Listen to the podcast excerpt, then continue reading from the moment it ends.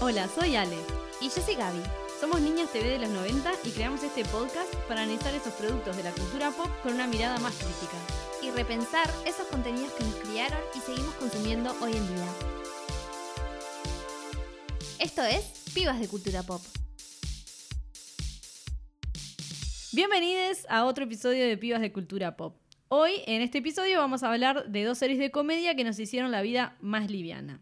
The Office y Parks and Recreation. Si bien cada vez hay más contenido de buena calidad y una oferta sumamente variada, siempre recaemos en nuestro lugar seguro. El año pasado fue un claro ejemplo de eso, en donde los shows eh, más consumidos no fueron precisamente estrenos, sino comedias que tienen más de 10 o 20 años, como es el caso de Friends y The Office.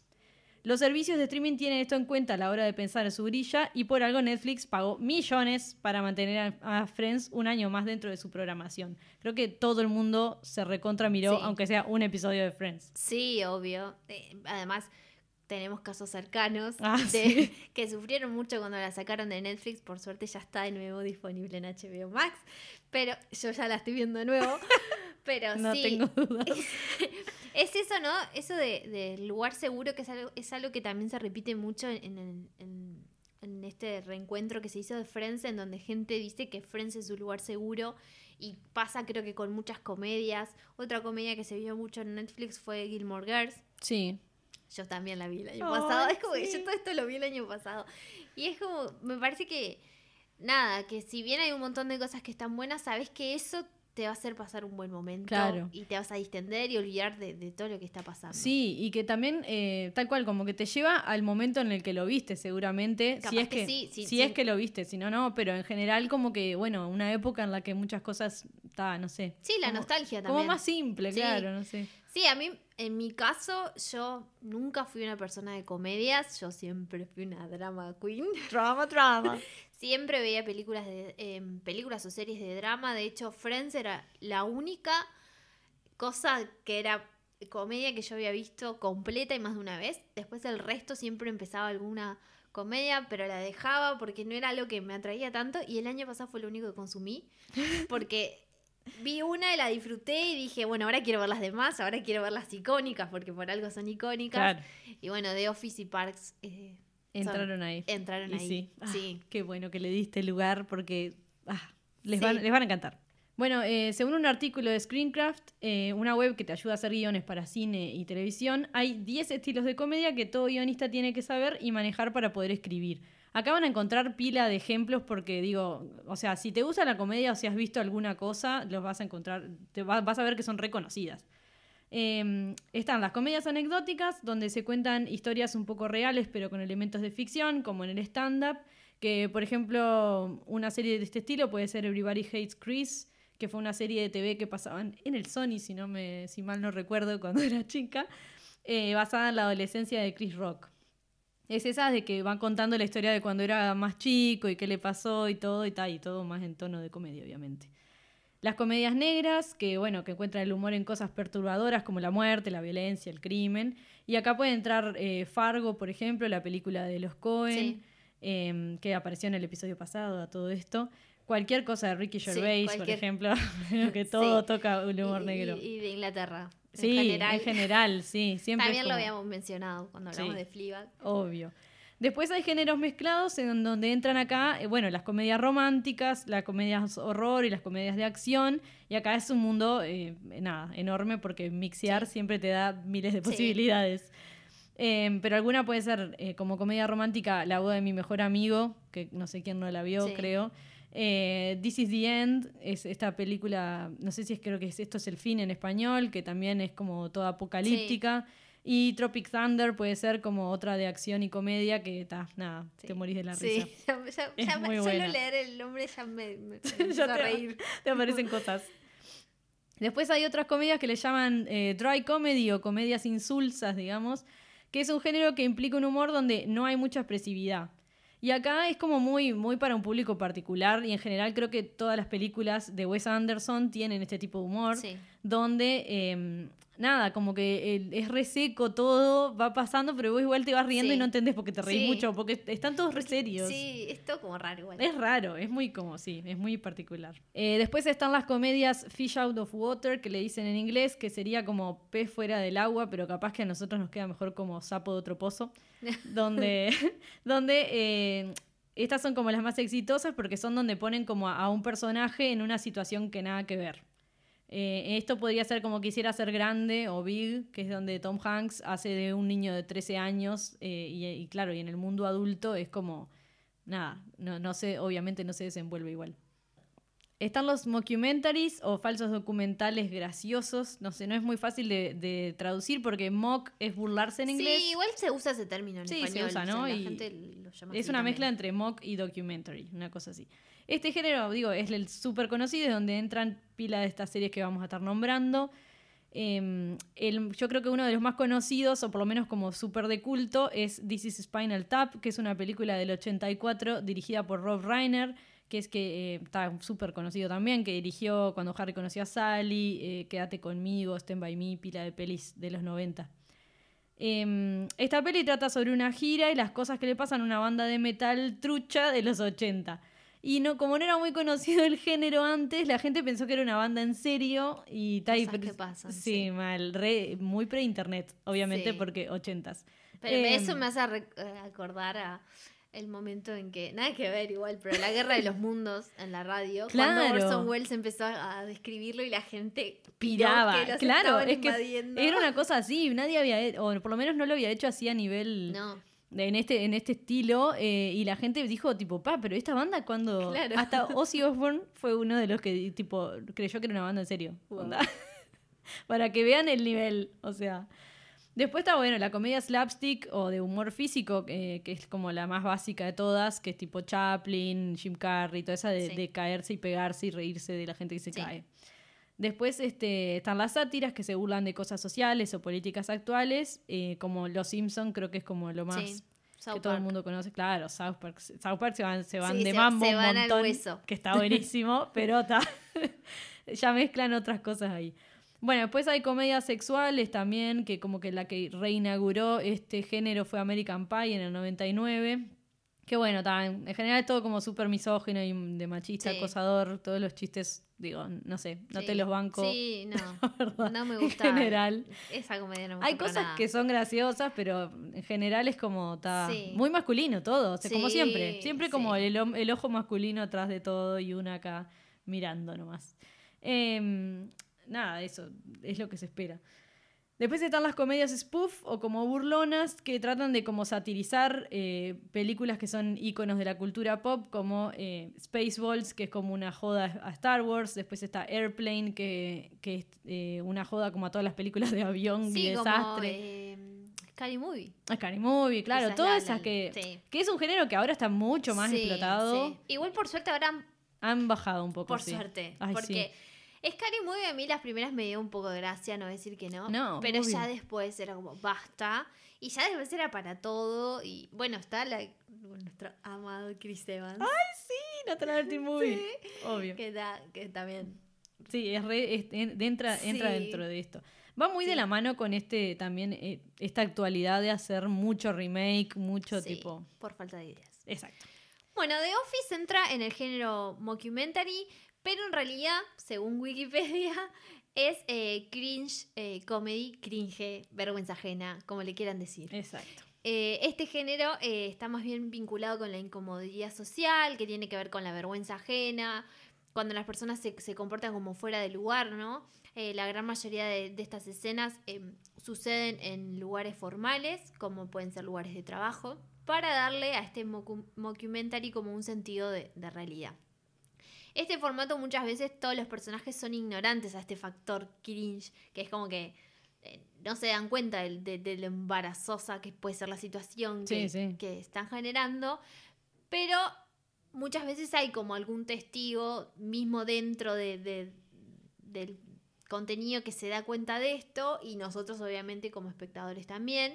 Eh, por ejemplo en The Office tenemos a Jim que todo el tiempo Sí. mira la cámara como diciendo, ¿what? Ven, tipo, acá trabajo, Sí. onda. Sí, ese, vendría a ser como nuestro cómplice, digamos. Claro.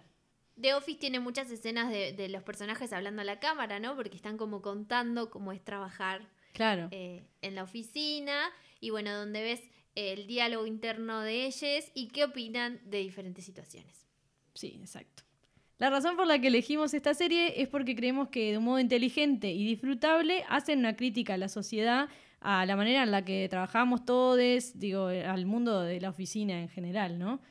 Em, en muchos aspectos como que invita como a, debatir ciertas cosas con respecto a eso, ¿no? Como ta, uno está remetido en ese mundo. Muestra lo malo de trabajar con algunas personas en una oficina, que puede ser re tedioso todos los días, pero que también hay cosas buenas como de, de conocer personas que se pueden hacer parte de tu vida o darle como un sentido eh, a laburar en algo tan banal como en el mundo administrativo en general. Sí, además es ese hecho de que trabajamos por lo menos ocho horas del día, Demasiado. todos los días. Sí, Entonces las personas que vos ves en tu trabajo, muchas veces, o sea, ves y compartís más cosas con ellos que con tu familia. sí, O sea, obvio. a mí me ha pasado un montón de veces que cosas que me pasan por ahí lo sabe primero la gente de mi trabajo claro. que mis amigas porque justito no nos pudimos ver y ta, Sí, y, ta, y obvio. alguien que está trabajando conmigo todos los días capaz que se enteró antes. Sí, O sea, eso es totalmente. algo que pasa. Re pasa. Y, y, ta, y va generando tipo también eso, o sea, pila de amigas entre esas Gaby Sí, claro, en o el sea, trabajo. nosotras nos conocimos en una oficina. Ah, esta historia de amor empezó así. Eh, pero nada, es como generás como algo y, y no sé, a mí yo voy como también por ese lado de onda, ay, digo, si, si vas a estar acá que es un embole, más vale darle un poco de gracia y nada, hacer, hacerte amigas, basically. En The Office de la oficina vemos a un grupo de personas que trabajan en Dunder Mifflin, una empresa que vende papel y artículos de oficina en Scranton, Pensilvania.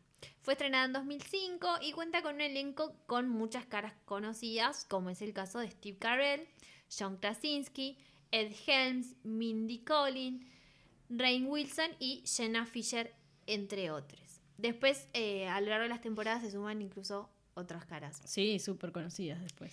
Está bueno destacar que en realidad esta es una remake de la versión inglesa que fue creada por Ricky Gervais, que ya lo mencionamos, eh, de Office US, es decir, de la que estamos hablando ahora.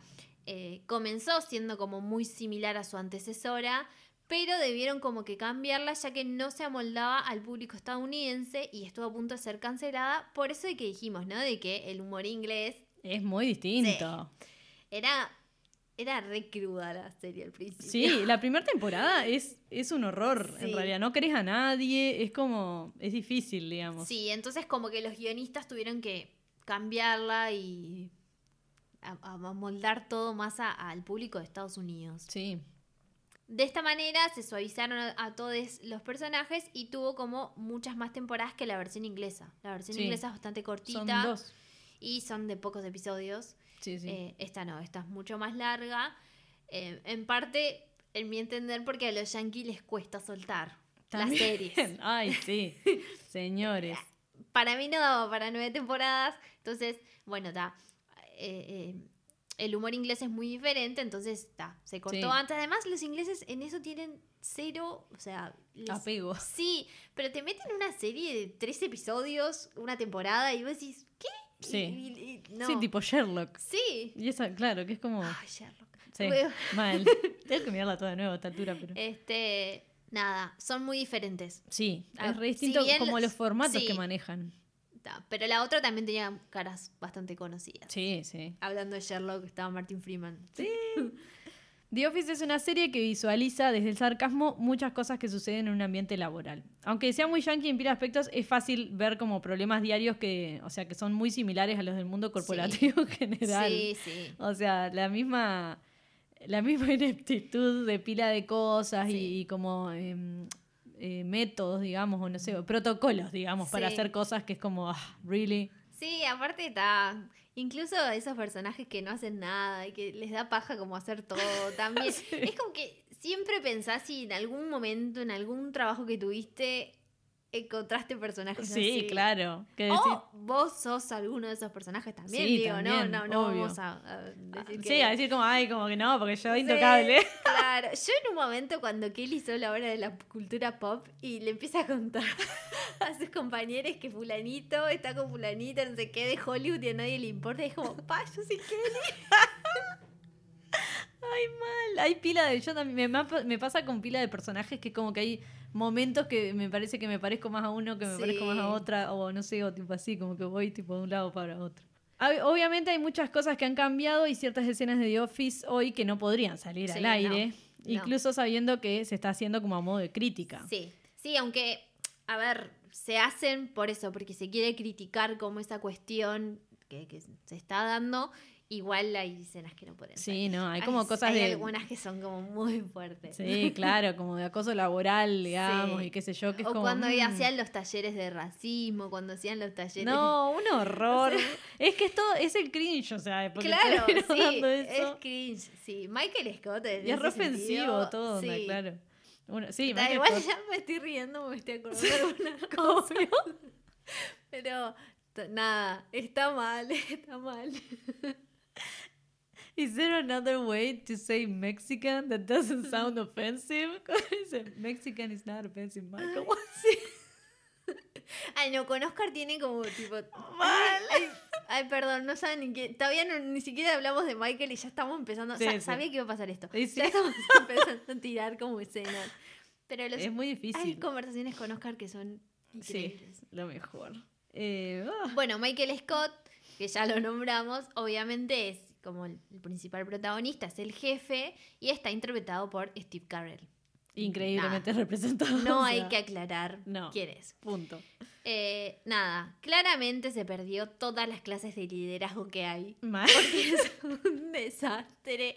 Tiene actitudes de niñe, la necesidad de llamar la atención todo el tiempo, las cosas que inventa para jugar o competir. Acabo de decir, amo cuando vio el diablo de Rita la moda y cayó a la oficina jurando ser Miranda Presley. Strike, strike. Es, es hermoso, es hermoso. Put Versace on the phone. Y Pam lo mira como, ¿qué? sí, Digo, sí. No, no, es hermoso. Eh, todas las reuniones que hace frente a las otras personas de la oficina son como un show armado donde pretende que es más adulto que los demás y siempre sale todo mal. Sí, Ay, mal. No, no, cuando trata de ser más inclusivo, Ay, siempre no. es peor. O sea, Claro. siempre ofende a alguien porque, Es la persona con menos tacto del mundo, Sí, sí. básicamente. nada. En general, todo lo que se le ocurre interrumpe toda la actividad de la empresa. Ah, o sea, sí. si fuera por él estarían totalmente fundidos. Sí, claro, claro. Eh, no, nada, es un desastre. O sea, transmite cringe todo el tiempo. Sí, es como la, la- principal fuente de cringe de toda la serie, Sí, creo yo. Sí, sí, sí, sí. Tiene una necesidad de generar como un vínculo con todos los que trabaja para que sean como. para que todos sean una familia. Y, y a veces, claro, es demasiado forzado. Porque Sí. si bien vos haces amistad cuando estás trabajando y es verdad que tenés como esa cercanía, no, no es tu familia, son No. tus compañeros de trabajo. Y aparte no puedes forzar a- el vínculo con alguien. Claro. O sea, si se da, buenísimo, y si no, está. Sí. Pero, Pero bueno, no, él no sabe. Él no lo entiende. Y tal, por otro lado, a veces también te da como ternura sus actitudes en Claro. algunas cosas. Va evolucionando también, ¿no? Sí, va evolucionando. Claro, es distinto y va aprendiendo increíblemente Sí. porque parece que no le entra Sí. nada, pero en realidad va aprendiendo Sí. Que, ta, que, que hay ciertas que, que está bien respetar a las personas, Sí. no sé. Y, y bueno, en realidad su personaje es un poco... A mí igual me hace reír un montón. Ay, si bien obvio. es cuestionable todo lo que hace. ay, Pero es increíble. reír, Tiene tipo, las mejores frases, está muy, sí, está muy bien. Ese chiste re idiota. Que está toda la serie. Que aparte es re tipo feminismo, I have Sí. Claro. Todo el mal, tiempo. mal, mal. Hay chistes que te reís que si no me puedo estar riendo de esto. Claro, O sea, está, yo sí. todos los días trato de terminar con estas cosas que están diciendo, pero lo hacen tan bien en Sí. algunos casos que... Es increíble. Mal. I'm not superstitious. Well, I'm a little stitious. Hay muchos que son muy claros, son tipo chistes en inglés, onda. Sí. Después, bueno, Dwight. Ah, por favor, me pongo de pie. la serie no podría ser lo que es sin Dwight. No, tampoco. claro que no. O sea, Michael Scott, obviamente, creo que es el pilar Sí, de sí. la serie. Pero Dwight. Dwight es lo mejor. Hay dos escenas de Dwight que para mí entran tipo. Las mejores. es- Es como no importa cómo esté mi día, si yo estoy mal, pero veo esos videos. O sea, literalmente mi día mejoró un 100%. Gracias. ¿Qué son? Cuando están haciendo un taller para de primeros auxilios. Ay, no, sí, ya sé. Genial. es hermoso ese video. Ay, no, no, no, no. Y este, el de la prueba de, de incendios. Ay, El- por el favor, ese es icónico. Ay, no, ese lo amo. Sí. Lo amo. Es, es lo mejor. Ay, unas ganas de mirar todo de Office de sí. nuevo me No, das. pero esos, esos videos cada tanto los, los pesco en Twitter que, que alguien los compartió y los veo y estoy riéndome sola. ¿entendés? Claro, no, Como si son nunca lo hubiera visto. Mal, mal. Eh, no, es, es buenísimo. Increíble. Ahí está. ya me, me duele todo reírme. creo. Eh, bueno, hablando de Dwight, en realidad yo tengo que confesar que me costó que me gustara Sí, Dwight. obvio. ¿no? Porque, Es que si no, me preocuparía. Claro. O sea, si de la nada decís, uy, qué buen tipo este, es como. claro, va, ¿qué te pasó? "Pa". Planteate un par de cosas. Claro. Mal. Porque bueno, el personaje es como súper raro y particular, es como re directo, re sorete. Sí. Y, y bueno, y como que. Capaz que eh, eso también es como porque una no está acostumbrada a que la gente sea así, te tire todo como tan en la cara como Dwight. O sea, hay Pero gente es que como sí, una pero. caricatura por Sí, no puede ser. decís, Hay ¿qué? cosas que decís, no, por favor, pero está muy bien escrito y actuado. Entonces, sí, está, sí, es él la rompe. La Rainn Wilson- rompe, sí. Dios. No hay, no hay tanta gente así como Dwight que sea como tan auténtico a sí mismo, como que no le tiembla nada cuando opina, ni le importa lo que piensen los demás. te- te- está como ahí en ese punto como... O sea, por un lado es un horror porque es como un supremacista, digamos, como de sí es mismo. Un nazi. Sí, porque es como así. Pero por otro, hay, hay una parte en la que vos decís, está, en realidad está bueno que él como que posta que nada lo afecta. Es como, ¿cómo hace? Tipo, yo quiero algún día sentirme así un rato, capaz que no toda la vida, sí, pero... no, sí, no. Pero sí, onda, de, de decir, bueno, nada, esto capaz que es rarísimo, es pero me gusta a mí. Sí, ¿cómo Como hace? No, está, está muy desapegado del mundo real, básicamente. Bueno, es genial la interacción que tiene con, Sí, con con Jim. Jim, por Sí. supuesto. Que ta, Jim es como lo más normal que hay y, y como que, eh, bueno, como ya habíamos comentado, el que conecta con la audiencia, que Sí. mira la cámara, todo. Y siempre hace que Dwight entre Sí, en toda la joda que le hace. claro. Porque nada, porque Dwight es muy fácil, eh, como el, el, el blanco perfecto Sí. para este tipo de jodas, porque él todo se lo toma en serio.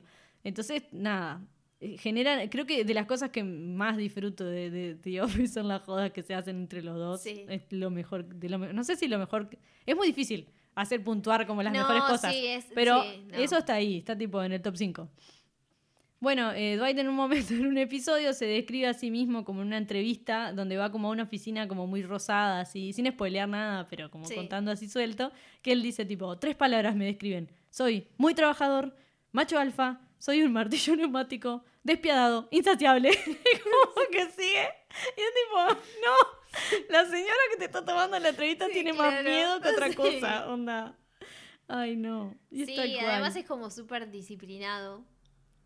Que, que eso lo ayuda también como en su rol, ¿no? Sí, claro. De vendedor. Es el mejor. Sí, es el- siempre, siempre gana como el, el Y es, está súper orgulloso de eso. Sí. Y él está re contento en el trabajo. Quiere Es tipo. él, él es el único que es bueno en el Sí. trabajo. Y es el único que quiere algo de ahí, digamos, Sí. ¿no? Que quiere llegar a ser el manager, digamos. Y que en realidad eso, ahí va, que tiene como que aspira a algo en el trabajo desde un principio, desde que Sí. empieza la serie, y se preocupa porque en realidad salga todo bien. Porque los demás medio que van Nah, tipo, a van cumplir un horario. Claro, ya era, tipo, a cobrar un sueldo y ya está. Sí. Bueno, él siempre se va con, con las teorías conspiranoicas los Ay, sí. miércoles. Es que o sea, a mí eso sí me gustaría saber qué piensa Dwight, tipo, de esta situación que estamos viviendo ahora. Bueno, hay una cosa que me iban pasando de nuevo, que es la de cuando están en, en, en una de, la, de los casamientos o algo que hay, que él dice tipo, hay demasiada gente, necesitamos una nueva plaga. Bueno, Y algo que pasa con pila de personajes así como medios neuróticos en ese sentido, que me ha pasado, que los ves ahora, eh, ciertos diálogos que tenían en el momento que salió la serie, que reaplican y que vos decís, "Po, no estaban tan errados No, con algunas cosas. Mal. Y bueno, y después que te da miedo cuando coincidís con pila de cosas también, Sí. ¿no? Es como, chan. No, no, eso no quiere decir que queremos que lo de la plaga de nuevo no, no. no, no era así, Aclaramos pero que no.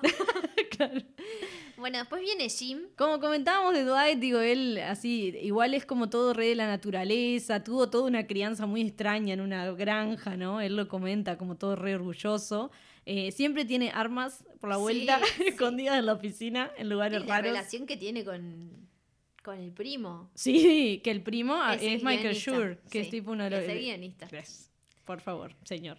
Eh, bueno, nada, es el último niño monte, hay que decirlo, y, ta, y tiene como una fantasía de autoritarismo también. Sí. O sea, está, nada, un hombre Sí, normal. porque además es alemán, o sea, de, Sí, de orígenes alemanes. Y tiene como, ¿no? Siempre juegan con eso que tiene como Sí, sí, la idea. de- Onda, mm, viene de ciertos lugares. Sí. Por si no se acuerdan algo que pasó en los años 40. Una cosa así. Después el siguiente personaje es Jim, que bueno, es el rey de la ironía, el que rompe la cuarta pared todo el tiempo y hace comentarios y está hablando todo el tiempo con nosotros. Em, si quieres entender algo es como que él te lo va a explicar y hasta va a predecir lo que va a hacer la gente, que eso me da mucha gracia igual. sí, porque... sí. Como que los tiene todos Sí, recalados. que eso también refleja, ¿no? Eso de que trabajas todo el tiempo con esas personas por Claro. años y que llega un momento en que los conoces. Sí, obvio. Aparte que ya de por sí la serie empieza como que todo el mundo hace años Sí, que está claro. ahí. No es Entonces que. se reconocen. Claro, ya tipo. Y nada, él es la imagen del raciocinio, sabe y entiende todo de los demás, pero la verdad es que no es honesto consigo mismo. No, no. No podemos dar muchos detalles porque la tienen que ver.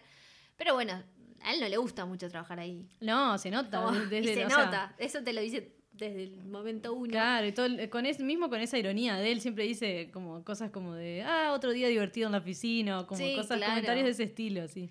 Y bueno, es como que entra tanto en la rosca del chiste y la ironía que no sabe salir ni se da cuenta de que él está en ese chiste también. Digo, Y él sí. forma parte de ese equipo. Obvio. Es como ese mecanismo de defensa que se crea para que no podamos ver su parte vulnerable también, ¿no? Claro, lo que está como atrás de él ahí. Y sí, y en realidad él disfruta de ser como el chico cool sin intentarlo. Sí, Medio claro. En general es un, es un personaje que creo que a pila de gente le, le agrada y a mí me pasó Nosotras personalmente no que... muy- Ojo, yo era muy fan de él. Yo empecé más fan, me pasó lo Sí, mismo. yo Empecé era como, muy fan de él. como más fan de él y, y sobre todo por la, eh, la química con Dwight, en realidad, más que nada. Que igual eso por fuera sigue Sí, quedando, digamos.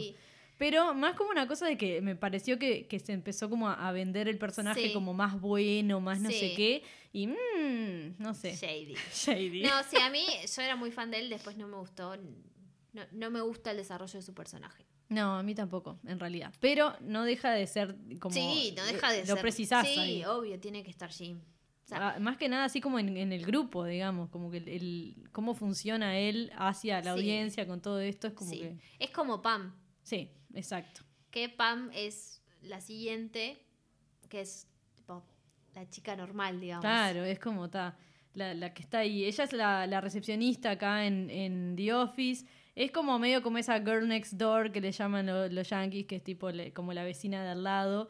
Que es este concepto más bien donde siempre como que usan gurisas que son como todas simples, dulces, tranquilas, como una imagen inalcanzable siempre para las mujeres en general, porque casi siempre la interpretas a actrices que tipo Sí. son un despelote, digamos.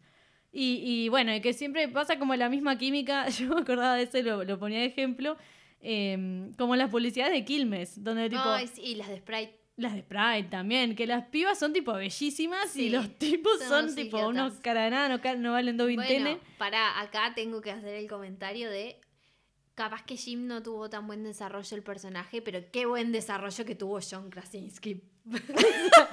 Hay que decirlo. Claro, esto ¿En la vida real? Sí, Claro. ponele. Sí, o sea, en en The Office era horrible. Sí. O sea, era como- y ahora Mal. es como, wow, gracias Emily Blunt. Sí, y lo, y lo que hace la plata también. Sí, obvio. Hay que, hay que Sí, nombrar las dos cosas importantes en la vida de John Krasinski. Claro. Eh, con respecto a esto de, de la chica de al lado, digamos, como que a Pan le, le hacen como más justicia, porque en realidad es linda, pero se viste re mal, Ay, eh, sí. Como que no es confrontativa, no se cree especial, es toda como re quedada, digamos. Ay, sí, es, es- como, Es dale, medio- claro. un poco, Pam, por favor, tipo- te lo pido. Sí, ayer estaba mirando un video nada que ver de, de YouTube de, de otra cosa y había alguien que había hecho como un hashtag que era querete y ese personaje, pues te termina Sí, pasando eso con Pam, claro. que decís como, pa, loco, onda. Sí, Pero ella está como, como así, como en. como, como tú, con la vida. Sí, en todo, ¿No? en general. Como que no sabe qué quiere. No, es como que está ahí, no sé, medio depresiva, no sé si Sí. depresiva, pero como en un estado así de inercia, básicamente, es eso. Como que está, como que le- las cosas le pasan, Sí. pero ella, nada, está ahí, no, no Además, interactúa se mucho. banca un montón de cosas que es como, pa, Pa, al principio. ¿cómo, ¿cómo te bancas eso? Mal, mal. Bueno, hay momentos igual, hay momentos en la serie igual que Pam como que no es tipo tan santita, por No. decir, y que también hay que decirlo, porque está, no sé, tiene, tiene algunos momentos en la serie donde tal vez que no es tan, ni tan quedada, ni tan santita, y no sé, que también me pasó con Jim, digamos, que igual pasa. en- con Pam lo- yo lo veo como diferente. Como Sí. me gusta más ver ese desarrollo de Pam igual. Sí, que tenga como, bueno, es verdad, porque es como, ay amiga, Si chispa, bien, un poco. si bien no siempre estoy de acuerdo con las actitudes que pueda llegar a tener en algún aspecto, es como al fin. Sí, sí. Como gracias si- bueno, Pam claro. por despertar y unirte a esta serie. Sí, tal cual, porque como que está ahí requedada ella. Sí.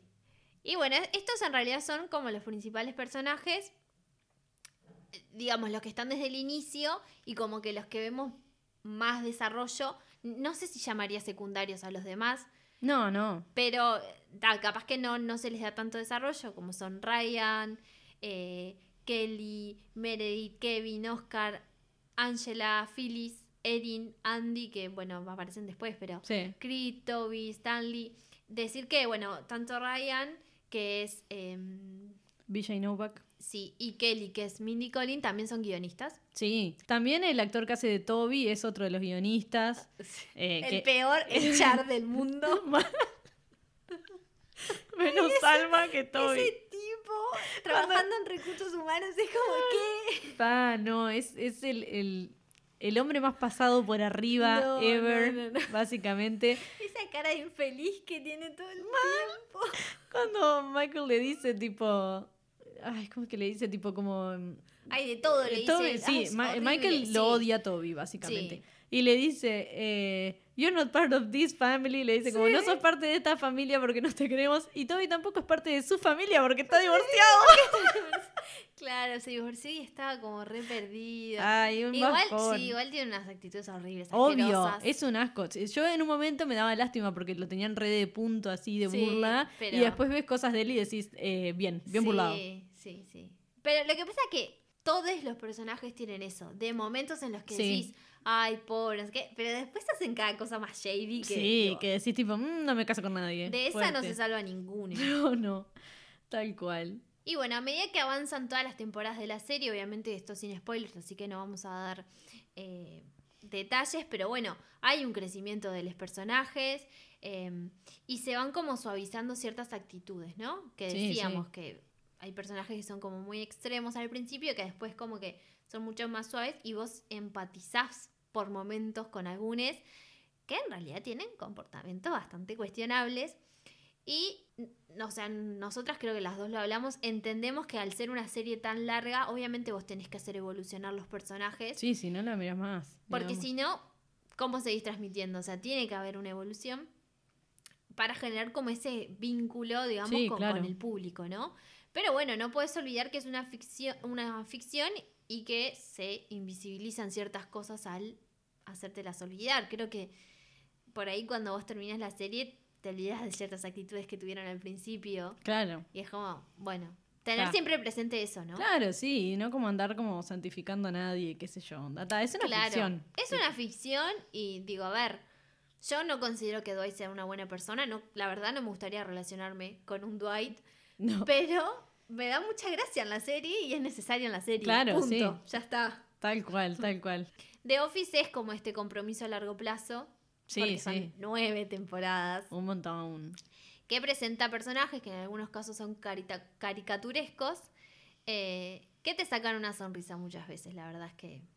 Y te puede Sí. llegar hasta ser emocional en algún momento, en Sí, alguna escena. claro, hay escenas re emotivas. Sí.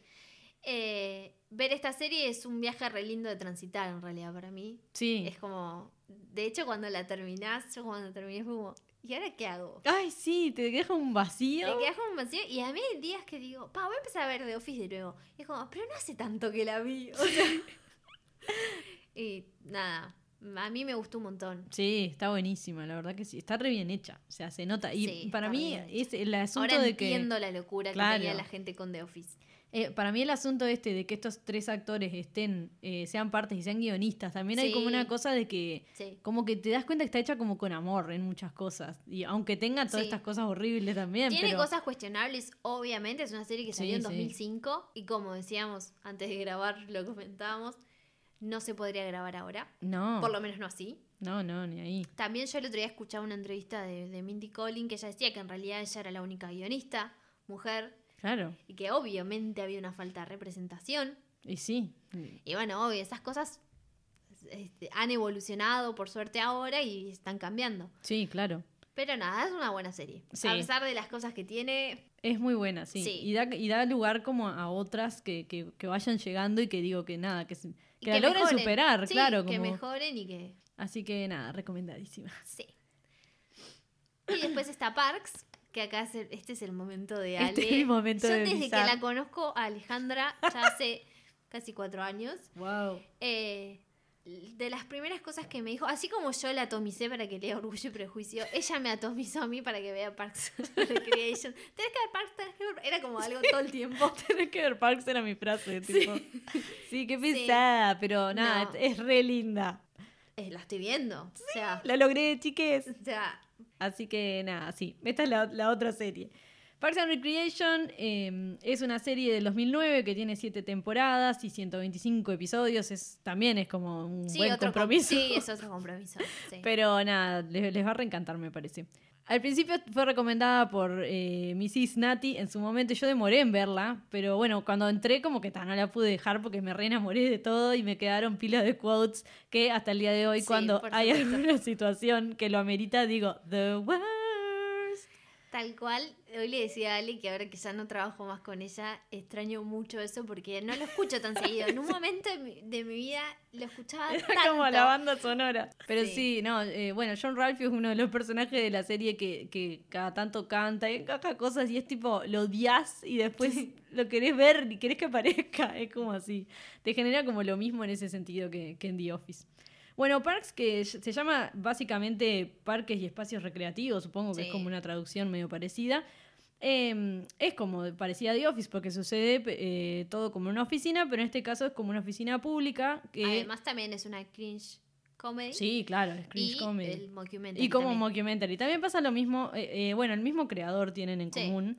eh, que hay momentos que miran a cámara, eh, que hablan con la cámara y que, ta, que van, van filmando todos estos momentos eh, horribles y a su vez muy graciosos. Em, todo esto pasa en Pony, Indiana, que es un pueblito chiquitito que, eh, en el que el lema es First in Friendship, Fourth in Obesity, que sería primero en amistad y cuarto en obesidad, que es como el lema de la ciudad. Eh, bueno, Sí. hoy en día obviamente es un comentario re de gordo Sí. odio, un horror, eh, pero creo que como que en su momento como humor lo querían apuntar a algo como, o sea, como ponen- poniéndolo como somos un pueblito amistoso y por otro lado, nada, la decadencia y medio, Sí. mediocridad yankee o como una Sí. cosa así horrible, pero que, ta, que es parte de, de este pueblito. Em, bueno, Michael Schur, el, el creador, comentó en una entrevista que el show es como una versión de comedia de West Wing, que si no se acuerdan es un drama político donde se discutían tipo aspectos internacionales en la Casa Blanca, eh, todo como súper serio, ¿no? Como en el gabinete Sí. presidencial, todo Que así. Michael Schur es quien ya nombramos anteriormente en Sí. The Office, eh, el primo. El primo de de Dwight. Sí. Creo que aparece en casi todas las series en algún momento, onda, como que Ah, hace ahí un... Como debería, ¿no? Un, un ¿Cómo hace? Stan Lee. Sí, eso te tipo- iba a decir. Era el ejemplo que iba a poner. Exacto. Está bien. Y claro, ya era. Todo lo que pasa de ahí dando vueltas en el Sí, show aparte- alguna vez. Crearon la serie, se lo merecen. Claro. O sea, tienen ganado ahí el lugar. Claro. Y bueno, para que fuera así eh, la comedia, digamos, de West Wing, eh, tenía que ser como una versión más local, como en un pueblo diminuto, en un departamento que a nadie le importa, claro. porque es todo así. Sí, porque a nadie le importa. O sea, Mal. nada. Es tipo, o sea, es lo, lo, como lo más bajo de lo más bajo en Sí. sí el lugar. Que es re triste, porque en realidad como que quieren hacer, bueno, por lo menos Leslie, quieren hacer como las cosas bien, ¿no? Es que, pero bueno, está, yo qué sé.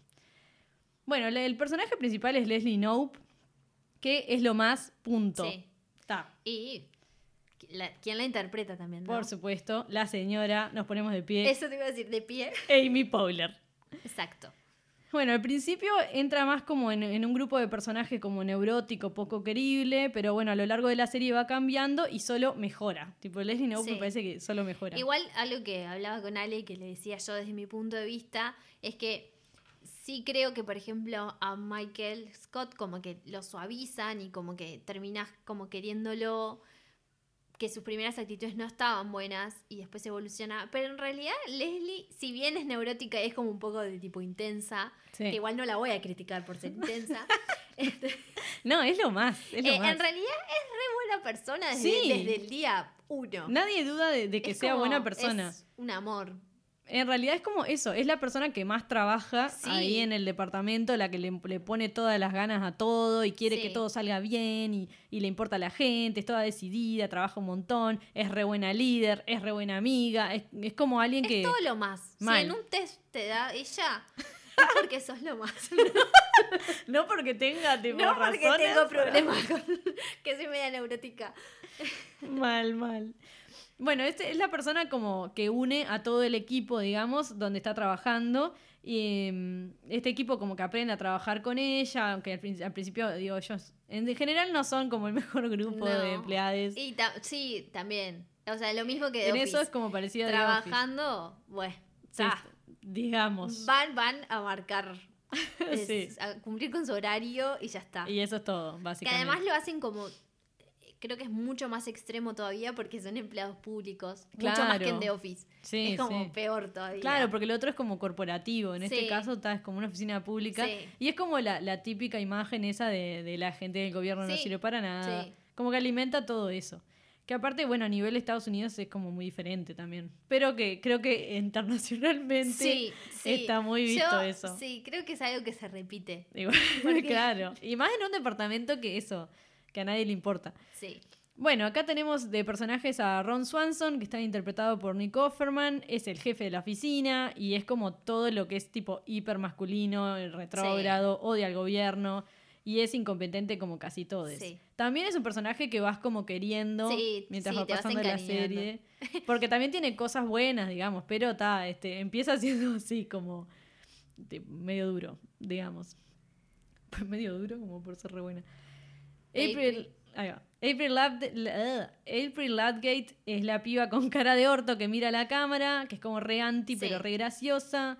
Eh, la interpreta Aubrey Plaza, que también ha estado en pila de otras Sí, ha comedias. hecho pila de cosas. Sí, la deben de Que resacar. de hecho yo no la quería tanto. Y Sí. ahora de Parks, por Parks la quiero. ¿Ves? A mí me pasó lo Porque mismo. yo como la que- conocía de otras películas, o sea, era como, no sé, como que no me convencía tanto.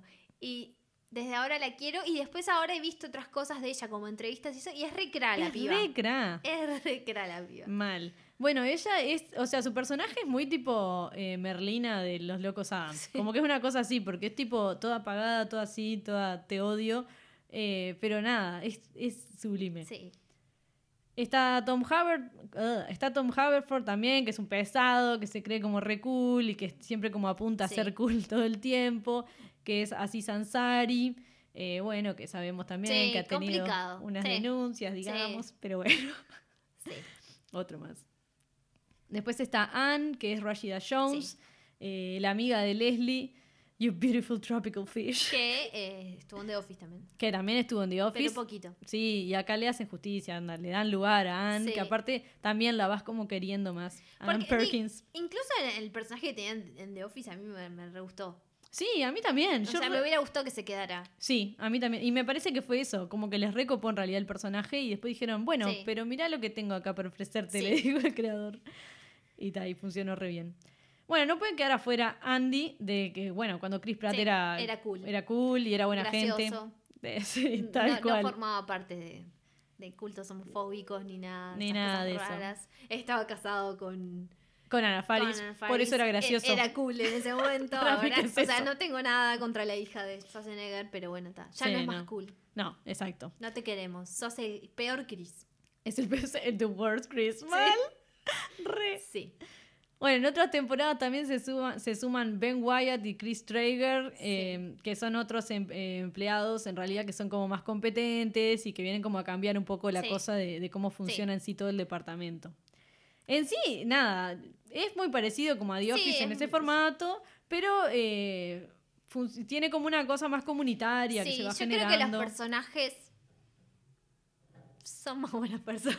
Son más buenas personas, ¿no? Sí, en general. Sí, sí, sí, sí, que Office. No hay como tanto shade ni tan. Sí. No es tan ácido todo, no, No. sé. Es más como por incompetente, Sí. pero no como por, por querer hacer mal de No, alguna no, cosa. no. O sea, Leslie es lo más. Leslie lo más, no, nadie puede discutirlo y solo Sí. va para arriba, digamos, como en Sí. eso. Es como. Ta. Ambas series cuentan con in- invitades famosos eh, a lo largo de todas las temporadas, obviamente. Esto es algo que pasa en, todas las comedias, en realidad. Sí, es o muy. sea, no muy hay comedia que común. no haya visto, que tampoco este no es mi área de, de- de De expertise. pero ya el año pasado obviamente vi unas cuantas eh, y siempre hay famosos. Sí. En The Office tenemos, por nombrar algunos, porque fueron Sí. un montón. Idris Elba, suspiros. Sí, pa. Oh, qué hombre. Qué hombre. Este, que en, en el momento que fuera, cuando The Wire estaba muy eh, en el top. sí, claro. Que, por cierto, vean The Wire. Por favor. Este, Will Ferrell, Ricky Gervais también fue como Sí. para tirar ahí la gracia, ¿no? De yo creo. De que se, de que se, eh, sí, de que se crucen los mundos, Claro. aparte ahí, onda. Amy Adams. O sea, cuando apareció Amy Adams, para mí fue tipo. Sí. Mal. Amy Adams está en The Office. Hay más gente. Sí, Está. En Parks. Paul Rudd. claro. Qué momento. Vamos. Bobby Newport. Catherine Kahn. Ah, una genia. Sí. Todo lo que hace hace bien. Sí. Vean WandaVision. Eh, John Hamm. Y acá. Otra acá- vez de pie. Sí, no, pero acá sí, acá es de pie. Aplauso. todo. Todo. Eh, Michelle Obama también estuvo de invitada. Andy Samberg. Que sí, lo, Sí. sí, claro. Ah, ya vamos a hablar de él Claro. dentro de unos minutos. Sí. y J.K. Simmons. También. Es otro. Sí, mucha gente, mucha de, gente. de SNL, mucho Saturday Sí, Night Live, que digo. Amy Poehler viene de Porque ahí. sí. Entonces claro, empiezan a cruzar como todos los supuesto. mundos, digamos. Sí, de- es que de ahí creo que estuvieron todos. Sí, Los mal. más conocidos de esa época. Seguro. No sé si Bill Hader no tuvo también ahora que pienso. Pero no sé, Sí, eso te iba a decir. No, es- no, ¿sabes en qué estuvo él? En Brooklyn Nine-Nine. Ay, viste.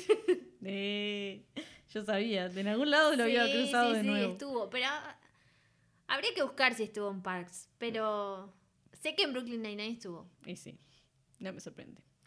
Bien.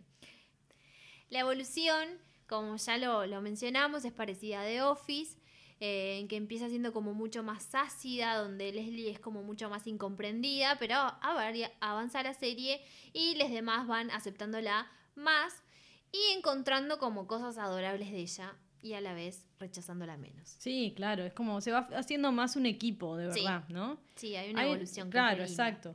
Eh, también hay una evolución como del lado político, porque Sí. como que se muestra otra cara que es diferente como a la que estamos acostumbrados a ver, donde Leslie, bueno, se involucra con la gente, eh, cree en lo que hace. Sí, sí, lo hace porque le gusta, ella Sí. quiere ser una buena política. Claro, y le encanta como eso, hacer el bien, hacer que la gente disfrute con los Sí. espacios, en este caso. Incluso tipo- cuando ella hace cosas que son cuestionables de ética, de la manera en que se, se autocastiga, ¿entendés? Como, no, esto está mal, no, ¿por qué hice esto?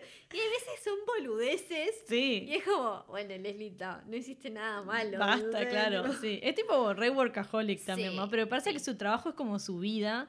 Eh, y nada, y ella está como re dedicada a eso y quiere como Sí. eh, hacer felices a pequeñas comunidades porque son tipo, no sé, la plaza para los niños que no sé qué, tipo, Sí. como que so- Sí. o sea, y le pone las mismas ganas a eso que a tipo a cosas mundiales, por así Sí. decirlo. Es como toda pura energía.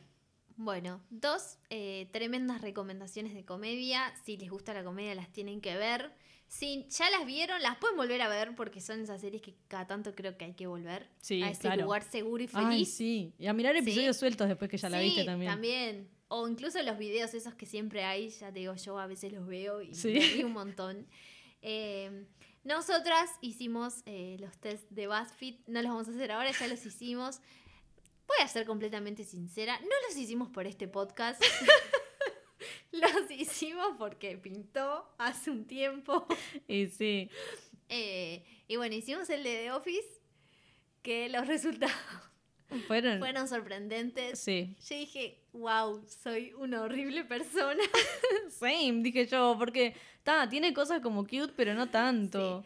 Ale es. eh, Me salió Phyllis. Y o sea, yo soy Angela. ¿a qué? o sea, es horrible esa mujer. Pero tiene muchos gatos. Sí, Capaz que ah, por- eh, tiene muchos gatos y es media neurótica. mm, Yo creo que es Te agarró mi por ahí. futuro.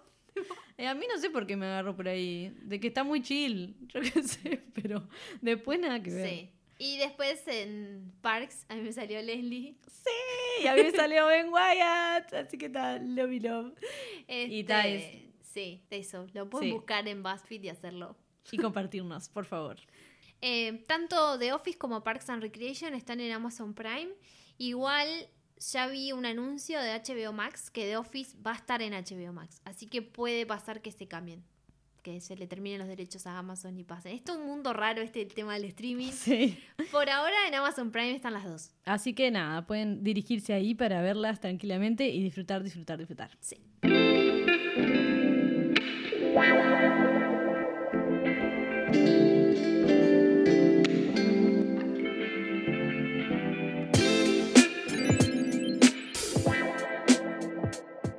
En las recomendaciones de hoy tenemos dos series que, bueno, en realidad podríamos seguir hablando forever, Sí. pero bueno, nada, no Medio nos que las todo. dejamos más cortitas. Claro. Pero en realidad son dos tremendas series también para hablar y discutir como con The Office y Parks. Exacto.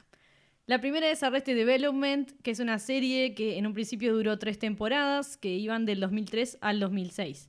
Se trata de la historia de la familia Blues, que pasan de ser ricos a estar en la lona por fraude, básicamente, por parte del Sí. padre. Eso pasa todo en el primer episodio igual, nada spoileado.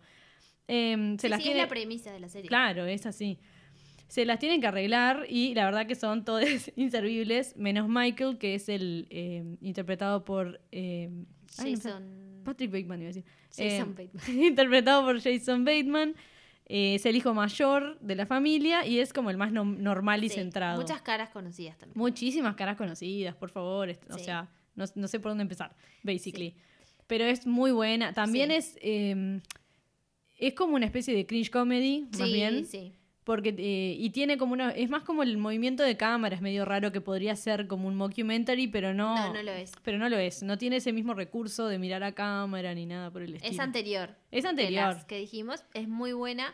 Acá un saludo para la fan número uno de esta serie. Por supuesto. Meru, Meru, esto es para vos. te queremos. Este, gracias por insistir en que Sí, la veamos. Gracias por meternos en esta falopa, porque nada, la amamos, basically. Bueno, la mejor de todas, de todos los personajes, es Lucille, Sí, por supuesto. O sea, nadie lo va a discutir. La mejor, y bueno, y que en paz descanse la actriz porque falleció hace no mucho Sí, tiempo. este año. Este año, ¿no? Sí, tal cual. Eh, Netflix agregó dos temporadas más Sí, después de más de 10 años que había terminado la serie, porque en realidad había sido cancelada. sí. Guay. Sí. Sí, otra de esas malas decisiones. Yo debo decir que empecé a ver la cuarta temporada, digamos que sería la primera de estas dos que sacó Sí. Netflix, y dejé de verla porque Mary, que es la fan número uno, me dijo que no están tan buenas y yo le creo. Sí, Así sí. que- Yo la empecé a ver y la tuve, le dije a, a Mary también, eh, la tuve que dejar porque no, es como que, ¿qué Sí. está pasando? No sé, me Las sentí tres como... primeras temporadas son excelentes, las recomendamos. Sí, por véanlas. supuesto. Mírenlas en loop. Quédense con ese cierre. es muy genial. Eh, Es como ver Gilmore Girls y después ver el revival.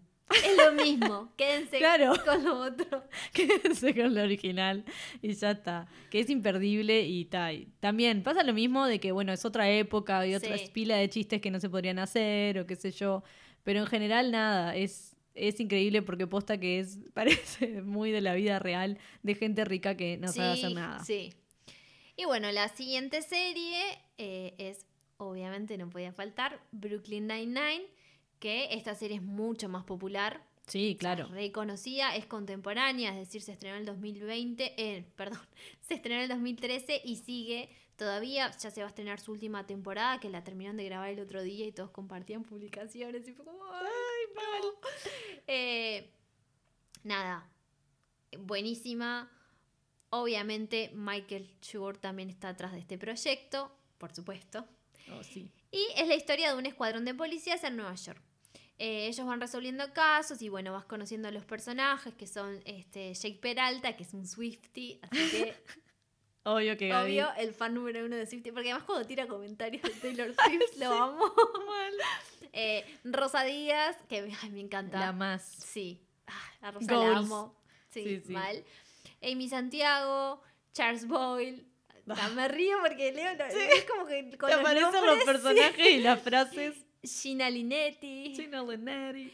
eh, Terry Jeffers. em, para mí el mejor personaje, el Capitán Holt. Ah, pa. Ay, qué difícil elegir uno igual, ¿eh? Sí. Pero Ay, no, pero para mí él ah, lo es, amo. es sublime, es Sí, genial. sí. Tipo, es- cuando, dice que está feliz y tiene la cara. de- es como pa.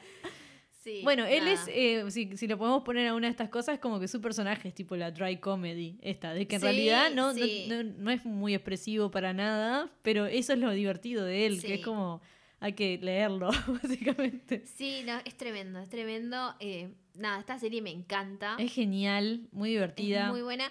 Debo decir que yo siempre estuve negada con las comedias y esta serie, eh, me acuerdo que mucha gente hablaba y decía, ay, eso es un bolazo, ay, no, no. La vi, fue como, tengo que ver más series de este tipo. Sí, mal, es genial. Esta fue como con mi entrada. A, A mí me pasó que me tranqué, creo que después de la segunda temporada, no sé qué pasaba, que como que yo estaba medio de ánimo, como que no sé, no me, no sé, no, no me enganché y después tipo volví a mirarla y a enganchar desde ahí y ta, y solo mejora. Sí, Es sí, genial. mejor un montón. Bueno, en mi caso fue, nada, no estaba eh, apta para ver series dramáticas porque ya había demasiado drama en el mundo el año pasado. Sí, sí. Y porque además la empecé a ver en abril del 2020, que para mí es... Abril de 2020 es un mes caótico, ¿no? En todo el mundo, era como Dios. nadie sabía qué iba a pasar. Entonces yo empecé a ver Brooklyn Nine-Nine y pa, La mejor decisión sí, está, nada. ever. Después dije, tengo que ver todo lo demás. Sí, claro. Que de hecho sigo redescubriendo series porque, nada, hay un montón de series de Sí, comedia. obvio. Por suerte. Sí. Y bien hechas. Esta serie también cuenta con invitades famosos, unos cuantos. Sí. Eh, está además, véanla, está en Netflix. Eh, falta la temporada 7 en Netflix, ya la van a agregar dentro de poco y bueno, y se va a estrenar la final eh, también. Eh, espero a ver si me meten para la octava temporada, la ponen a Taylor, así lo conozco. Lo que pasa es que Peralta tiene una orden de restricción. Ay, no, la pueden, no la pueden poner a Taylor. Bueno, podrían sacarle la orden por un segundo, sí, loco, algo. Dale, dale. Yo sé que. ¿Sabes qué? Taylor Swift no va a decir que no. Nada, vean Brooklyn Nine-Nine. Sí, así que recuerden que las recomendaciones son Arrested Development y Brooklyn Nine-Nine. Ambas en Netflix. ambas en Netflix.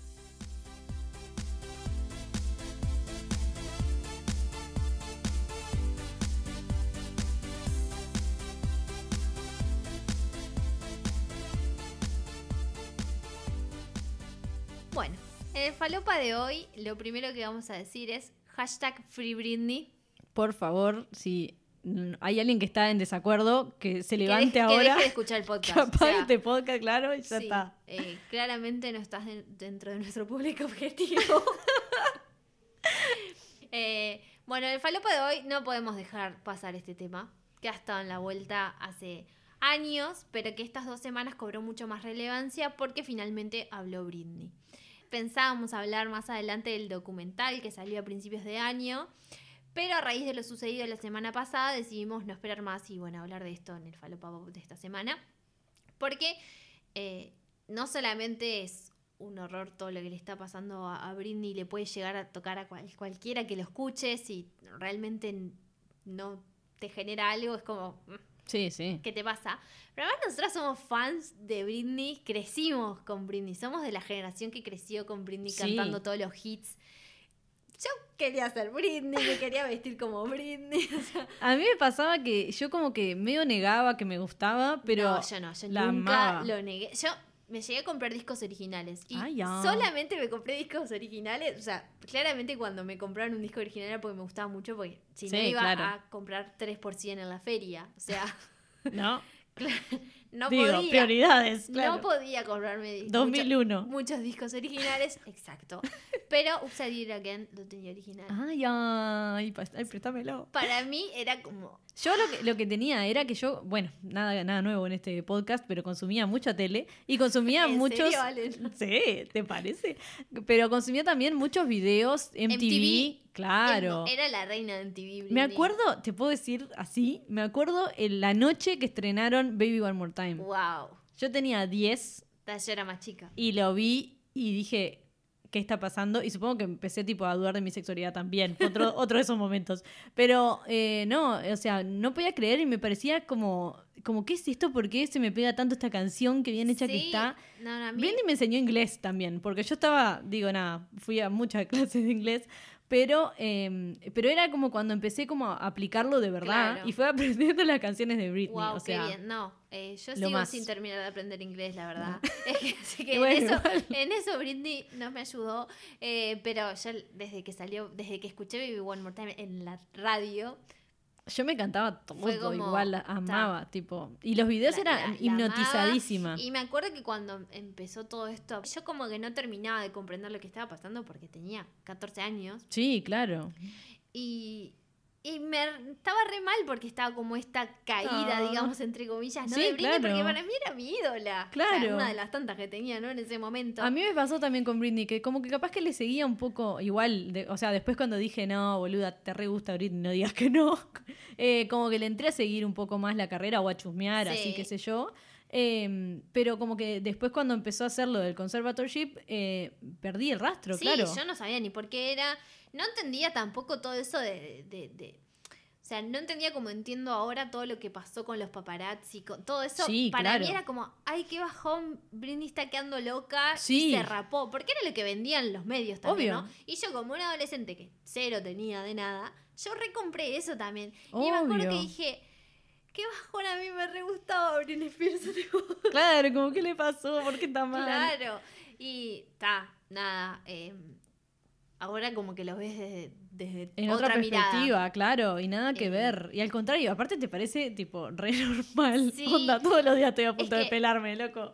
Ahora la entiendo más que nunca Britney Spears y digo, Sí. pa. O sea, Leave Britney alone, en serio. Es tipo el. y, y bueno, viendo el documental creo que también me llegó mucho el ver escenas o cosas que yo me acordaba cuando habían pasado. Ay, sí. Porque yo estaba en, en ese momento de consumir, no consumía tanto, eh, consumir noticias, ¿no? Aclaremos.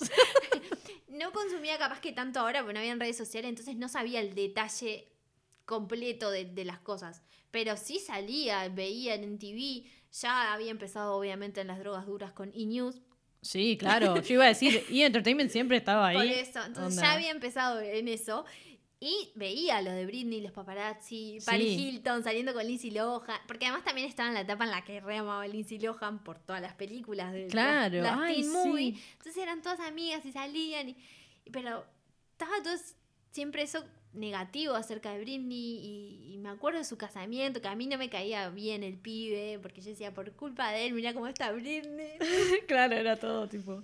Sí, no, pero es increíble. Eh, Framing Britney, nada, a mí, a mí también me pasó que como que pa, me resacudió como el documental pensando tipo, qué horror, porque yo también eso, Sí. yo también caí en esa de decir tipo, ah, no, está re loca, o no sé qué Sí. le pasó o algo. Y mirás la vida de ella, o sea, y todo lo que desde niña que vino Sí. haciendo y todo. Y primero decís, o sea, o por lo menos a mí me, me dejó esa impresión. Una mujer re en control de su vida, Sí. súper tipo, eh, nada, como decidida Sí. y re que sabía lo que quería y, y todo re, re claro, digamos.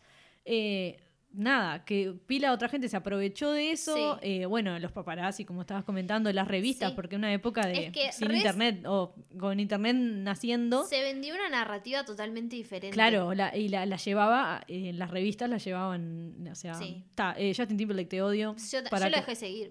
O sea, Lo dejé seguir. o sea, yo sé que eh, no va a ser un cambio, ¿no? No es que tipo. Bueno, pero para mí sí es un cambio, porque yo era un pibe que veía sus películas, me generaba gracia a veces en sus películas. Nunca lo consideré un muy buen cantante, ni nunca lo consideré un muy buen actor, pero sí consumía sus cosas. Sí. Y me parecía como. Para mí sé. siempre lo relacionaba, bueno, también su- sus canciones, sus cosas con NSYNC, etcétera, pero como que para mí siempre fue el pibe que hacía los videos con Andy Samberg en Saturday Night Live. Siempre, y es re amigo de Jimmy Fallon, y es como, siempre lo consideré como un pibe cool. Claro. Pero nunca habías mucho entendido qué había pasado con él y Britney, porque yo era chica en ese momento. Sí, entonces- obvio. Y nada, dije, no, yo este no es, Es más un cool para tóxico, mí. es Sí, cualquiera. porque además no solamente se lo hizo a Britney. No, se lo hizo a todas, creo. Sí. A vidas y por haber. Onda. Entonces- y es tremendo, sí. Sí, Sí, es un idiota. Es un Ya- idiota. Ya me venía cerrando poco cuando tuvo hace el año pasado que la cagó a Jessica Biel y salió a dar una excusa súper estúpida y es como, flaco, decir que la cagaste y ya está. Ya está, claro. Salió a hacerse el pobrecito. Entonces ya ahí fue como, Bueno, está. mm, Sí, sí. no me cerrás. Más Janet Jackson, más tipo de Sí. todo. En todo la embarró. Fue Así como, ya no que en el momento de mí. Britney, él fue el que tomó, o sea, el que toda la historia se narró desde su perspectiva. yo no de que- sabía eso. De que como que él fue el Sí, pobrecito. yo de eso no tenía ni idea, por ejemplo. Yo sabía, sí, pero, pero no sabía como, el ataque que le hacían a Britney. Sí, o sea, yo- ella la tenían tipo, ¿por qué le rompiste el corazón? Porque sos una perra, Es algo que me pasó eso, ¿no? Que como no hay internet, todo lo que eran entrevistas en programas, yo no lo veía. Que ahora pones Claro. YouTube y si, un, si cierto famoso va a un programa, vos lo ves. Claro. Yo- cosa que hago, obviamente. en, ese, en ese momento no. Entonces todas esas entrevistas que te muestran el documental de Britney, claro, yo nunca las había visto. Claro. Sí, Entonces- sí, sí. Yo pila de ellas no las había visto y no podía creer las cosas que le Las preguntaban cosas que le a ella. preguntaban. Por favor, qué horror. Jay Leno es como... ¡Qué asco! Ay, no, no, no. no, un asco todo. Y diciéndole, y cuando le preguntaban, tipo, hasta por las tetas. O Ahí sea, él creo que fue el que no, le ese Ah, era fue otro. fue Pero, otro. still, nada, un viejo Sí, blanco. Sí, Nada también. nuevo. Le preguntó, ay, no, no, no, un horror. Y ella, Y una re altura, incómoda, tipo, o sea, re, re- incómoda, pero digo, contestando tipo onda. sí. Se podría, podría, o sea, podría haber tirado el micrófono a la mierda e irse de la Sí, entrevista. sí. Pero ella como que, bueno, la bancaba y se quedaba y contestaba y se reía y trataba de evadir cosas Sí. Con toda la razón del Y mundo. nada, yo no sabía, la verdad no sabía que todos los, los Un detrás espanto. Con, con Justin Timberlake, la verdad, nada. Este, me caes mal. Sí, Justin mucho. Cuando escuches esto, Justin Timberlake, quiero que sepas sabes. que te dejé de seguir en Instagram y que me caes mal. No te queremos, Justin, así que nada, y Jessica. Biel es antivacunas, así que me caes mal también. Pa, no, loco, ese, no, porque... Bueno, está, nada. Bueno, continuando. Continuando, continuando con Britney. Eh, todo empezó, en realidad, todo como que agarró más importancia con el documental. Sí. Si bien el movimiento de Free Britney viene hace un montón, todos estos fans que siempre estaban como, ¿no? Sí, Tratando cuando, de- cuando de- empezó, sí, básicamente, está de- como tutela del padre. De- no, igual al principio, al principio no lo notaban tanto. Empezó más después, cuando ella empezó Sí. a... El movimiento, me refiero. Ah, sí, sí, sí. El movimiento empezó después, eh, cuando, nada, Britney como que da esta señal de, de auxilio, ¿no? También son personas que estaban todo el tiempo constante viendo sus publicaciones que ponía que no, que ocultaba, Sí, que no. claro. Que al, al principio cuando lo leía decía, esto es re teoría conspirativa, Sí. re teoría falopa. Sí, en bueno. realidad no, nada que ver, tenían razón. Sí, sí, tal cual. Tenían razón. eh, un horror Un todo lo que declaró el otro día. Sí, Yo me quedé sorprendida porque si bien ya había visto el documental, ya sabía que pasaba todo esto y que el Jamie Spears es un idiota, sí, que lo quiero preso, sí.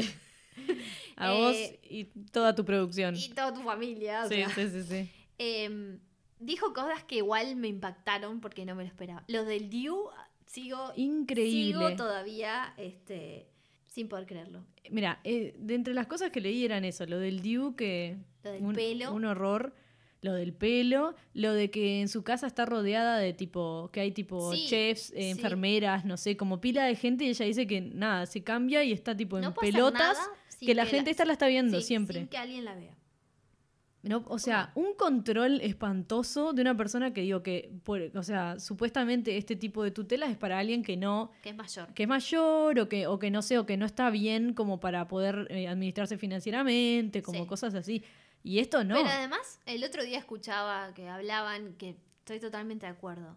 Si Britney Spears quiere malgastar sus millones, se los ganó ella. Obvio. O sea, ¿qué tenés que venir a controlarle? Lo que pasa es que en realidad lo llevan más por el lado del fraude, por todo el tema. O sea, la excusa que utilizan es eso, ¿no? Claro. De que puede ser susceptible a cometer fraude y es medio que por ahí que, que lo encaran. claro.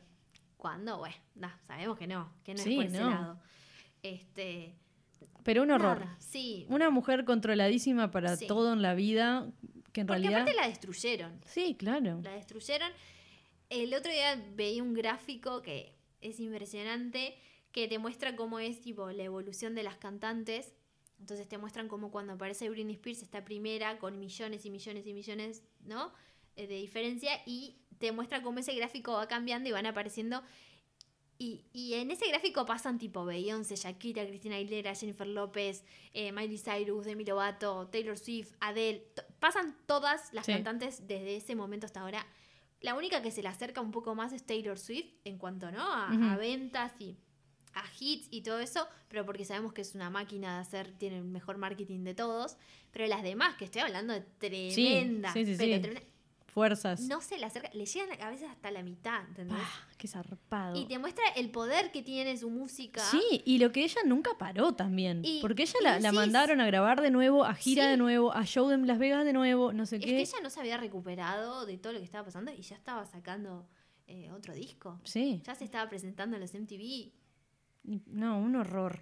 Un abuso completo y Sí. horrible de una persona que aparte se ve que es un amor, onda, y que, y que ella solo quiere estar con sus hijos y, tipo, y estar bien. Y, y es, y es re dedicada a los fans, y es re tierna, y siempre ha hablado como del movimiento LGBT. Sí, es que O sea, es- es, es un ícono para un montón de personas. Y no se lo merece. No, ni ahí. Un espanto. Así No- que nada, recontra lo Free. Britney de nuestra Sí, parte. Free Britney. eh, nada, esperemos que se solucione. La verdad es que el otro día hubo una audiencia y no Sí. fueron buenas noticias. No, no, sigue siendo el padre que está Sí. como de la tutela, tipo pa- Pero eh, todavía queda. pagado todo por ella Sí. encima. No. Sí, sí, aparte ella Una pagó por, ridiculez. por- sí, por los abogados. Que, es como. Ella le paga como a, las- al- o sea, a su padre y a toda la gente como del conservatorship, a los abogados de él, a sus abogados. sí, ella paga todo. ¿Como qué? Y después a la hermana no te creemos. No. Sí, cuando escuches esto, no te creemos nada ese papel. Sos una víbora. Mal. Nada, te amamos, Britney. Sí. Pila. Nos haces re felices, Britney. Así que nada, Sí. queremos que seas re feliz vos también. Free Britney. Free Britney. Esto fue Pibas de Cultura Pop. Eh, nos pueden seguir en Instagram, arroba pibas de cultura pop. También nos pueden seguir por Spotify. Así se enteran de cuando sale el próximo episodio. Muchas gracias. Chao, gracias. Bye.